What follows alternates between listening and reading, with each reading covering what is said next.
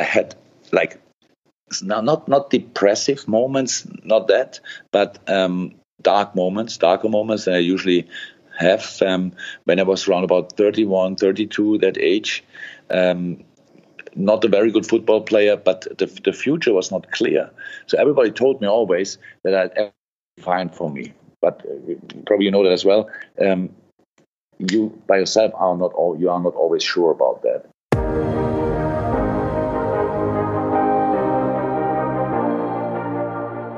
You are a driven international professional or manager, have achieved quite a bit already, but are asking yourself from time to time, what do I really want? How do I want to work and live?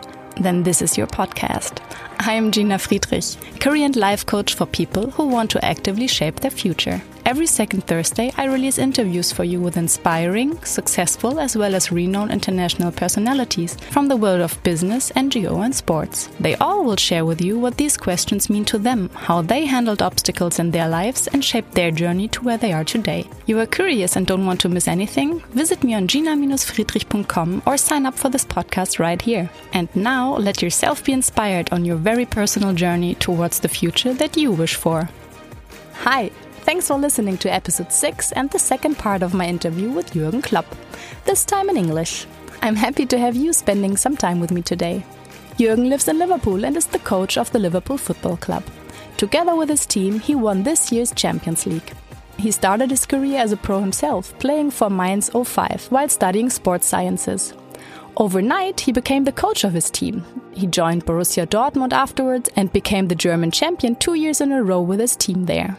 During my interview with Kloppo, he talks about a reoccurring dream he had and how he faced his worrying thoughts around a time after his pro career. He shares how he experienced darker moments in his life at that time and feeling insecure about how his future would look like. We talk about how a decision he didn't like initially turned out to become a life changer and what having a purpose in life means to him.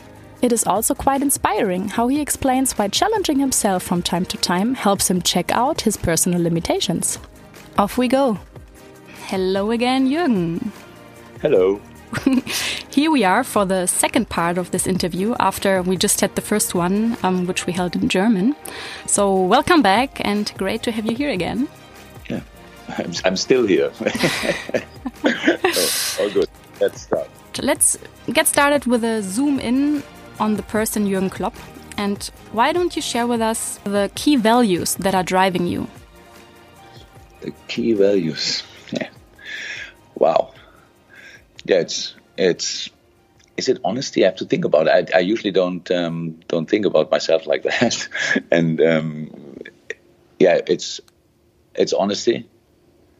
It's character. You need to have character. You need to have a character. You can show character, um, and very important. You don't have to be perfect. So it says always we hide our character sometimes a little bit, and most of us are quite nice people, um, but we will never really realize that because we try to be like everybody wants us to be. So from that point of view, I would say character is very important.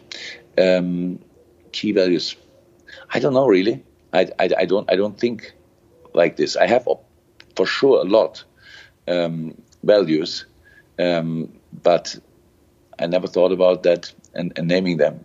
Yeah, you just it. you just mentioned two. Those were the ones that you yeah. had in mind first. That's fine. That's already giving our listeners a little bit uh, more information about you as a person. So thanks for that. Um, I am curious. Was there like one big aha moment in your life that brought you closer to yeah, understanding how you want to work and live? It started when I was 14, sitting on the table in my parents' dining room. And we were talking again about all the things in in that area in the Black Forest, what's important there, what's important. I realized nothing of that uh, feels like it's important to me. Mm-hmm. Like clean the street and Saturday morning, if you don't do it, then um, um, people think you are either way ill, um, seriously ill, or just lazy. And only as an example, yes, I liked my youth. I loved my childhood, liked my youth, but it was clear um, I I need a different surrounding to flourish, if you want. And um, that was the first moment. And when I was 20 and uh, uh, done my A level. I went for two weeks on holiday and left after these two weeks to Frankfurt to study, to yeah, play football and all that stuff. So it was always clear to me that I that I have to go s- somewhere different. Let me say like this, and um, that was the first moment. And then when I did what I did, then I, I realized yeah, pretty early that I want to be a football coach, a manager, and um, it was based on a dream I had from time to time that people realized I, when I slept, a, a, real dream. When I slept, and I realized, uh, or in the dream, people told me, "You you, you can't not play football at all." like, like wow, and I said, "Yes, I know." but my answer is, "I know," but I love it too much to to to to to stop doing it, and um, so it was if somebody would have asked me with 25, look, you cannot play football, but you can be the coach of that team, what do you think? I would have said immediately yes, mm-hmm.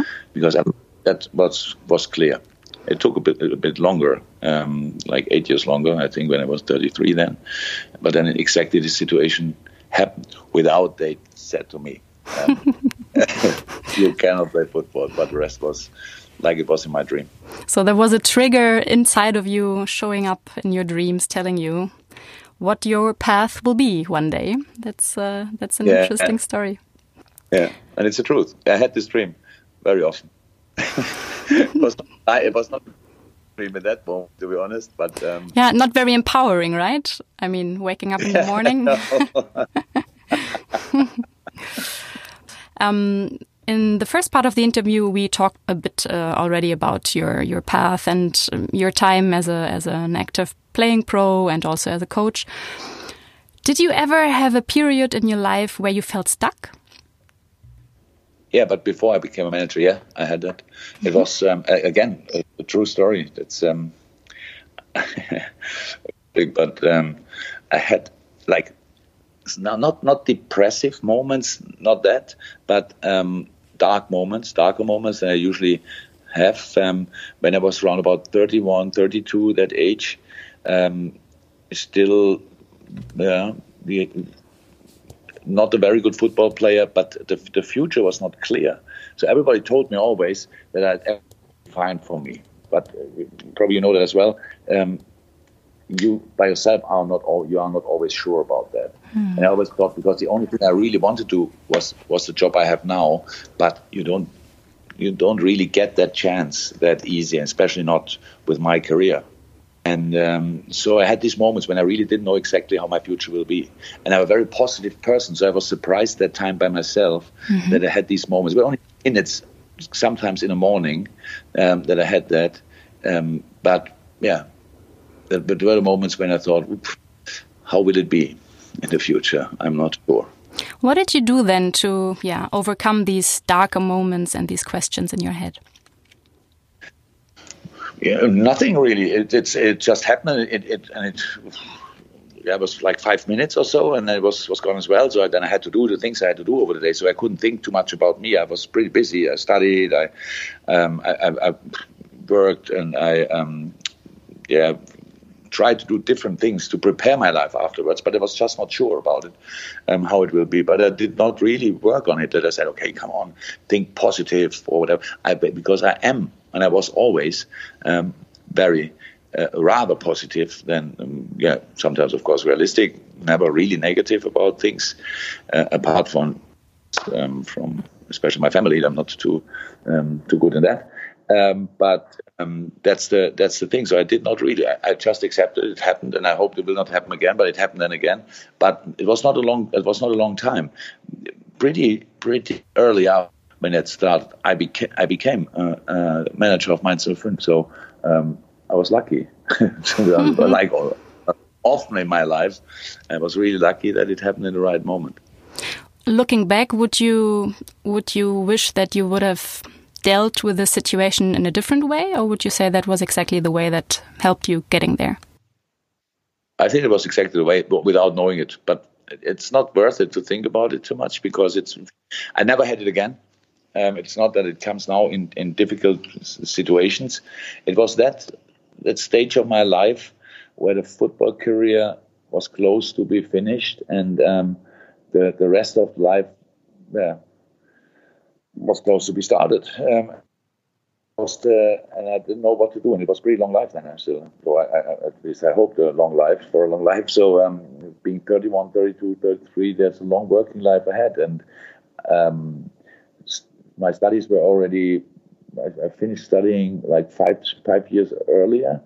Um, I finished my made my grades five years earlier, and um, so you cannot really go then in that business. Sports science, not a not a real that's not a real job. You you need to be creative to find the right job as well. So that was I had never had it again, and so that was the period. And I I didn't ignore it, um, but I didn't really work on it as well. It's just uh, it, it, happened. I felt it, and then I didn't feel it anymore, and I carried on. Hmm. Yeah, but I can imagine that it's really a quite challenging situation. Um, I mean, it's it's different in, in, the world of sports, professional sports, compared to an office job. Let me just call it that way, where you really know there's a certain time uh, that runs up, and then you will have to look for a new challenge and a new chapter in your life, which I think must be very, yeah, very challenging and a very special situation. Not a lot of people ever are in such a situation, I believe. No, it's true it's a situation. It's, it's, that's how people talk a lot about um, the money involved in football. Um, but it's like I don't know. Let me say maybe twenty percent of the footballers earn that much money that you can live the rest of your life from it. So that that's maybe twenty percent. Mm-hmm. But it's I, I think that's fair um, because they are in, in nothing else that good they, the life will change completely. And usually, when you are at the stage of 35, when footballers uh, usually um, finish their career, then you are in other in in, a, in, a, in another business part. You are in the middle of your career. You make the next step, whatever. Um, if you are if you are um, good enough in the job you're doing, so the best thing is is to come then. And for a footballer, from that moment on, from a lot of footballers, from that moment on, it goes the other way around from now on, you will never have that feeling again that you are that good in the job you are doing. Some of us are lucky enough to, to have that, but it's not for a lot. And all the other 70, 80% players, they need to work afterwards because even when you have a million on your uh, on your account, but no clue what to mm. do, hmm. it's it's gone. You buy a house, and you all know what houses cost meanwhile, and then you have, I don't know, five hundred thousand thousand left, and then you live from that, and then you have to find something. So I think the, I think really um, the boys, the players earn and need the money they earn to, yeah, do the things they they have to do or can do or want to do after career. No money. I had for me was clear when you play for Mainz 05 in that time. Um, yeah, like four days after career, you need to start to work, and that was a big worry for me. That, that was a big worry. So I, I've I was never a, a, guy who needed luxury things or whatever. Um, yeah, a few euro everybody needs, and I had no real idea where I could get them from. Hmm. Yeah, very difficult time. Um, I can imagine. Um, in general, I mean, there's a new start. There's change in in, in, in the life of a soccer player, um, and also in the life of many others. In general, I would say that the whole topic of purpose becomes more and more relevant to organizations, but also to individuals. And often this actually is the key driver for a new strategy or a career change be it for whatever reason. Um, I mean, for myself, for example, I was leaving the world of business behind, joining an educational foundation as a program lead for three years. And yeah, my personal journey of becoming more and more impactful now led me towards leveraging over, I don't know, 14 years of professional experience in many diverse areas abroad and at home. And now, as a career and life coach, I help individuals explore their choices and yeah, help them make conscious decisions and shape their future actively. Uh, what would you say? What does a clear purpose mean to you in your professional and personal life? Oh, yeah, it, it's important, of course. So it's important, of course. But, but you, what you told, what you said now about yourself. So actually, that's what what life is all about. That you say, okay, I, I made my experience, and I want to share my experience. So that's how the, the very the very start of human beings when you had no real business and stuff like that when you the work was only to survive so either way find animals to eat or or do the the, uh, the farmer stuff to yeah to let something grow and stuff like that if you do that Um, and then the father's doing it, so the son has to do it as well. So he gives the experience to his son. And that's how the world started, and that's how the world hmm. should still be a little bit. Because the careers start now so early, so early. It means you can make A level with 17 or 18. Eh? So you finish university when you're in some parts, if you don't do the the, the, um, the master as well, only the bachelor, for example, then you are 22 when you are out there on the market and you know obviously nothing about life really that's clear we nobody knew anything about life when he was 22 but you enjoyed life that's good you don't have to but then you need the other people around. They help you in business they help you in life.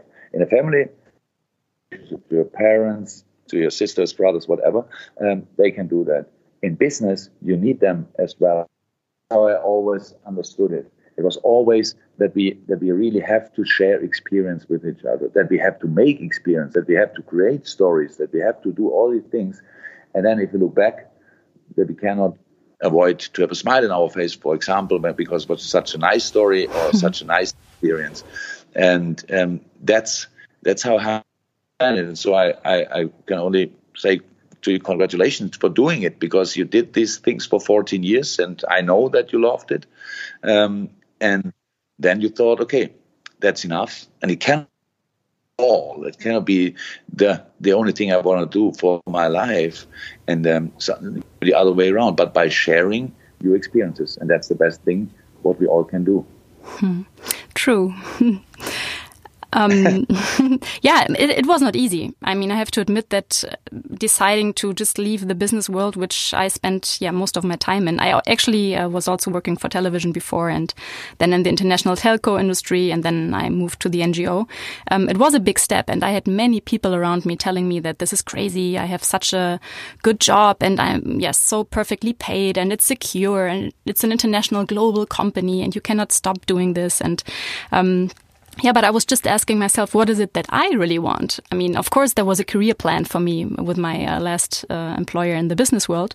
They told me that it's a step this, and then I have to do this to achieve this and that. And they they saw me in a certain position um, that initially I thought, okay, cool, they have a plan, perfect, they know what I'm good at. But I think the question for me was one day, I mean, it's good to know that I'm good at it, but is that what I want to do for a living? Is that really what makes me happy?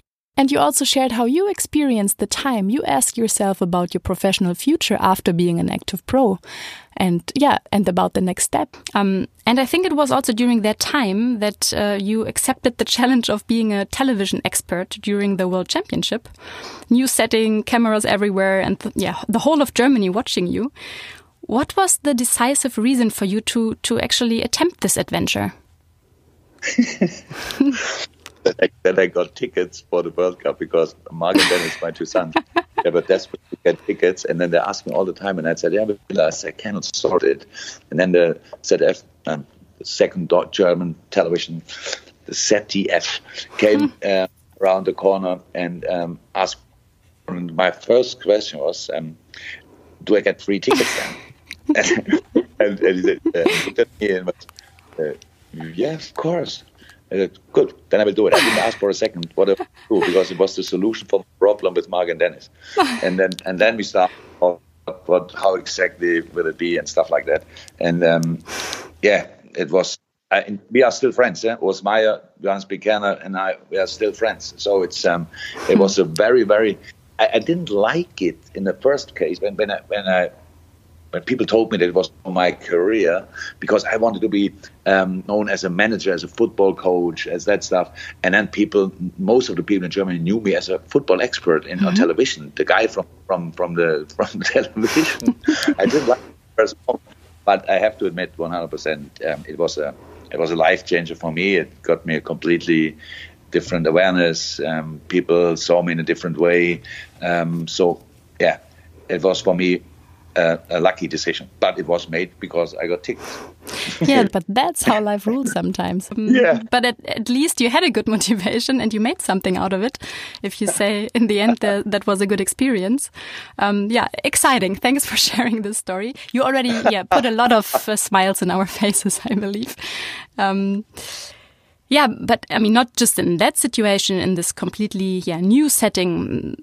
What motivates you when it's really getting tough? I had this. I had. I was. I was looking for challenges for myself. Um, like um, I was a very young manager in Mainz, and immediately, yeah, it looked like some things come easy to me. Let me say it like this: uh, How is that? I can, as long as I speak about something I'm, I'm, I'm interested in. It's not only football, but football is very easy, and some other things, interest in politics, stuff like that. Long as it's not physics, or, or then, then I can have an opinion at least, and um, I'm interested in a lot of things. So I can speak, and I wanted to test that. So I started to become kind of a. I had a lot of always a lot of requests in my life since I'm a manager for for like a, being a keynote speaker, so like having any, yeah, wherever about mm-hmm. everything. Not mainly when sports about motivation and stuff like that. Is of course um, leadership and these things, and I had no real clue. Um, if I can do that, I know I can do it in front of a football team, but I have no idea if I can do that as well in front of people. I don't know. So and I, and I, tr- I tried it, and it and I never prepared it. I never. Mm-hmm. I didn't write a word down what I want to say. Wow. I just challenged myself, and it, it, was so it went so far um, that I that I went there, drove there, um, stand in front of the door of the building, and and called Ulla. Um, sorry, what's the name of the company? what are they doing? And an insurance. It's a I don't know a bank, whatever, building company. I said okay. So and then I went in and started. If you want, the show, but it was only. It was not. I, I don't. In these moments, I didn't care if people really like it or not. I, I, said what I wanted to say and, and was not that's why I was not a little bit nervous because if you want to say what the people want to hear that's an open question know what people really want to hear. That makes you nervous. And I was never nervous in these situations because I said what I had to say and left. And, people, and the people liked it most of the time. So then we started doing. Then we we asked for crazy money that because I had no time for it, doing that often, and so we asked really for crazy money, and, they were ready to pay it because I, they thought obviously I'm really good in that, and I finished it completely. I knew I wanted to know can I do it. I knew I can do it, so that was enough. And with television as well, it was a little bit like that as well. So just try to do it, but if you want my way, because I have no other way. So I, I, I didn't want to be like in that time like Günter Netzer was a, world class player and since an elder statesman, sensational guy. I re- I know him, I like him, but I cannot be like him. I cannot be like Franz Beckenbauer in the similar situation. So I had to be Jürgen Klopp, and that's what I was. So I spoke about football, and I don't take football too serious as well. Yes, it's my business, but it's still a game, and you cannot handle like a heart operation, a surgery. You cannot because it's not that serious. It's just a game, and if you lose it, the world will not end. And if you win it, it will not be um, that you don't have to work for the rest of your life or whatever. It's not like this. It's a game, and that's how I understand it, and that's how I did it, and that's why I I, I did yeah, face that challenge for myself as well. And I had these things from time to time. Just try it, and then look if it works or not but only to prove yourself um, that it works or not, or also to figure out if this is something that maybe you add to the stuff that you do in life? Yeah, with uh, with uh, football punditry, with talking like football, being a football expert. Yeah. So if I think now about my future, if you want, I don't want to be a manager until I, I, said like I don't want to die on the bench out there, so I will not be there when I'm mid 60s or something like that. For sure not. Um, and of course, um, I want to do something, and that could be something I'm interested in. Yeah, I have no problem with talking about football, obviously, and doing television. And to be 100% honest, probably I don't know exactly, but probably will be well paid as well. So why should and it's easy for me so why should, why should i not take that opportunity now but in that time i really i didn't really um, think think about it um, if i can do in the future it just was a try it now and then we will see um, what i think afterwards about it hmm. Moving abroad, I mean, you now, I think from what I know, um, moving to Liverpool was the first time that you have left Germany for a longer time. Um, how was this experience like? Um, was it also like a challenge and you wanted to see if you can do it? And how actually, yeah, how does it actually feel now being there for quite some time already? I was nine, uh, 18 years old. I was for four weeks in England by train, Interrail. You're probably too young for that. Um, but you could buy a ticket for 400 mark that time, and it could travel to whole, through whole Europe uh, by train. Brilliant. Don't have to pay anything at all. Mm-hmm. So I was in England for four weeks. And I fell in love with that country in that time because they had bed and breakfast. Yeah. You, know, you know that. so, and it, it, was five, it was five pounds. And you, you, you slept in a any room of a house uh, of any family. It was brilliant. In the morning, you got you got a breakfast, this English breakfast where you think sausage in the morning and stuff like that. And I, how can you do that? Letting strangers in your house if you want for, for, five pounds. And I, I, really loved it. So, and it was always clear that, that in that time I thought I, I, would love to live for some time in England. So, um, and now it was clear when I when I left Dortmund that I want to do something different. Bundesliga after 17 years, um, I knew everybody. I, I, had problems with each on time at least, but, but, it's not a it's not a reason for leaving. but I knew everybody, each journalist. So I wanted a new challenge, and then England was pretty much the only real real um, alternative for me because the language. I'm pretty jetty as a manager, and um, so I I need the language. Spanish apart from ordering a beer, is not really I'm not really um, good in. French would have been okay. Um, I speak French, um, understand it very well. Don't speak it too well, but could have learned. I'm pretty sure. So, but England was the favorite thing, and I want to really to to to live in a different culture. And England is different. Eh? it's really different. We are far away from each other, but and I love it. I love it here. Meanwhile, I only drink tea. I, I don't drink coffee anymore. So, uh, well. Cool. Was there something that challenged you the most? Uh, for me, yeah, of course, the, the first time in my life, it was important what people think when I say something because my players, and I, that was only a language issue if you want. So I, it's really important that it's not they don't they don't English people don't expect perfection eh, from a not native speaker. They, they take three words and make a sentence of it. Um, they're used to that because they don't speak any foreign language. But for me, of course, it was the challenge was that I bring the message um, to the players. That was really important, and I was not sure about that in the beginning, but it, that worked then out pretty quickly. And the, the, players helped me a lot. I told them if if you if you don't understand what I say, please show up and and and, and tell me, and then I, let's try the, the other way around because the, the, the message is important. Um, and so we have to make sure that you get it. That was the challenge. Apart from that, the job is different. Um, in Germany, being a head coach, and in England, being a manager, is the difference is around about six hours a day. Oh wow! yeah, on top, unfortunately.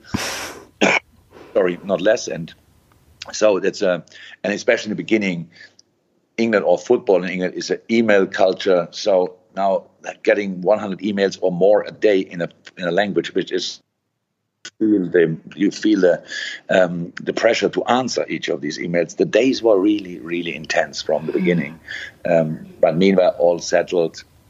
I know meanwhile which email is important and which not, and and all that stuff. It's all good now. After four years. But uh, yeah, it seems like it was just another challenge for you to prove yourself that you can do it and um, it worked out. So that I would call a success. May I end with one last question? In all these years that you have followed your path, I mean, you had your dream and you made it there, what surprised you the most? That it worked out in that way is, is a surprise for me, to be 100% honest, because I didn't expect that. I didn't expect that I when I dreamed, dreamed of being a football manager, I never had in my mind winning the Champions League. So it's like my, my, my talent as a football player was not enough. I didn't even dream of being a, a German international, so for playing for the German national team, because it was not reachable for me. So I didn't dream of it. My career was what it was. I think I, I really think I made pretty much, um, I made all of it. I, I, squeezed everything out of my career. so I was not, tal- not talented for more.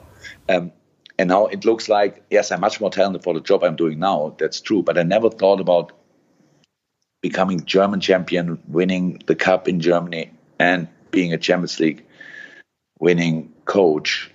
I never thought. I never thought. About it. I'm surprised that it's that it worked. Uh, that's that's true. Um, because I don't think you can plan things like this. I, I okay, with my experience, and I only have this really this really experience by myself. I know I didn't plan it, so mm, for me it sounds. I, I don't think it's uh, you can plan it, but maybe other people can it. I don't know. But for me, it was um, it was uh, my career is for me a real surprise. yeah, and an amazing one. Um, so you were just mentioning a couple of yeah, great wins. So congrats from my end. And yeah, I can only say all the best for everything that comes up. I think you have mentioned somewhere that, yeah, you're considering a break, a longer break. Um, I was lucky to uh, already experience that in my life. One year really traveling the world. Um, I would, of course, be curious to know how you are going to plan um, or are going to spend your time, but I am not sure if you are going to answer to that question. I can't. I can't because I will be not involved in that plans because that's all about Ulla. and professional football is a very demanding um, thing. You have um, exactly three, four, five weeks, depends to the season. Summer break, that's it. so that sounds, uh, that, uh, yeah, and it's always, it, it's, it's, other people tell you, now you have to you, you cannot go on holiday when you feel you need holiday, for example. So, and that, um, and living together with a, a manager, a football manager on the level I'm on now, and the work, the, the time I invest in work is um, is really a lot. And if I don't work, I think about work. um, so it's not always a joy. Let me say it like this. And we have a clear agreement. In the moment when I when we make the break, um, Ulla will tell me where we go. I will follow. So that is the next adventure coming up for Jürgen. Amazing. I wish you a lot of fun and exciting uh, time ahead. Thanks so much for sharing all this, Jürgen. It was a pleasure talking to you, and I it hope to to see you again soon. And yeah. all the best until then. Yeah. Bye bye. Bye. You've enjoyed this episode? Yay! It would be amazing if you would leave me a review or star rating. Thanks a lot for listening. All the best to you and colorful regards from Düsseldorf in Germany.